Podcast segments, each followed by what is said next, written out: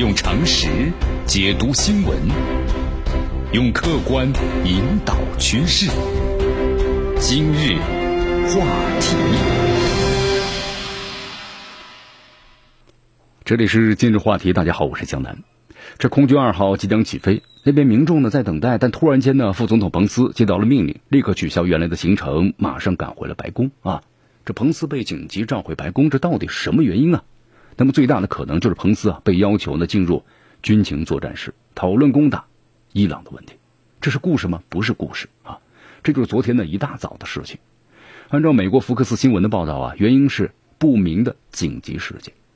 你看，尽管这个彭斯的发言人法拉赫随即呢就辟谣了，他说出现了一些需要呢副总统留在华盛顿的事情，而不是引起呢警报的原因。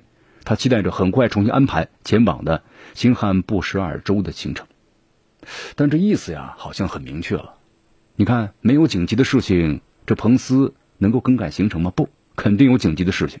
那么第二是大家别瞎猜，啊，这个事件呢不是警报。那么第三呢，很快，彭斯还是很快呢，该去哪儿就去哪儿，是吧？其实看了美国网友们的评论呢，一致认为呢，这种辟谣，此地无银三百两啊，这种感觉。你看，美国人还是比较的守时的。你放了那么多民众的鸽子，肯定有这种特殊原因，不然的话，你作为一个总统，提前宣布的事情不去做，这不是警报是什么呢？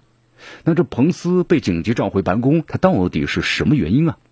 很多人就分析了，以他副总统的身份这么紧急，不外乎几种嘛。第一就是特朗普患了重病，你作为副总统的彭斯必须要召回白宫做准备，但这肯定要不符合事实。你看这特朗普呢，刚刚访问日本、韩国回来，虽然行程很劳累，但是从他推特那一条接着一条发呀，这大统领的精神状态、身体状态，那都还是不错的，是吧？那么第二的话，这华盛顿呢发生了其他大事，那非这个彭斯出面处理不可，那这也不大可能啊。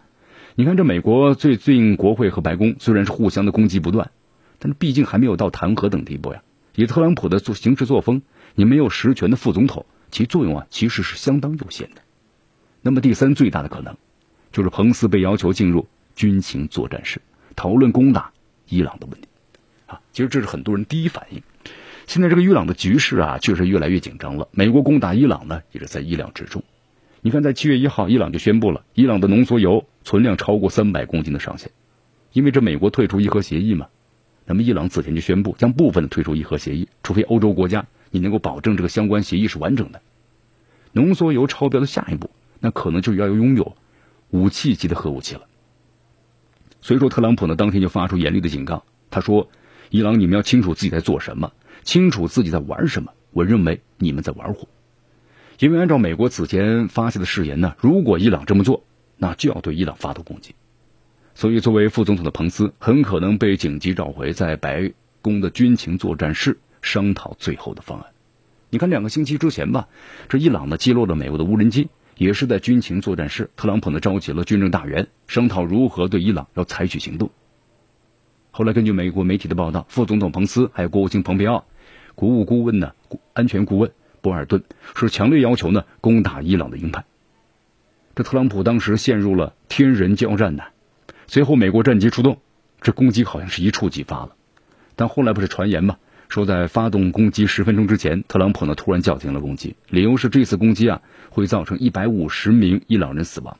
那么这和伊朗呢只是打下了美国无人机，好像不相称，他于心不忍。当然，这个是真的还是假的就不得而知了。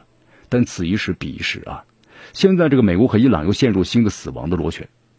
为了向美国施压，这伊朗呢突破浓缩铀储量的限制，这美国如果呀没有反应，就意味着强硬更多是姿态。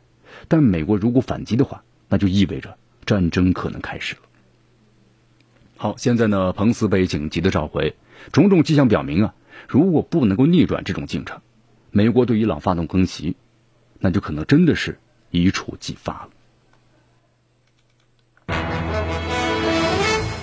用常识解读新闻，用客观引导趋势。今日话。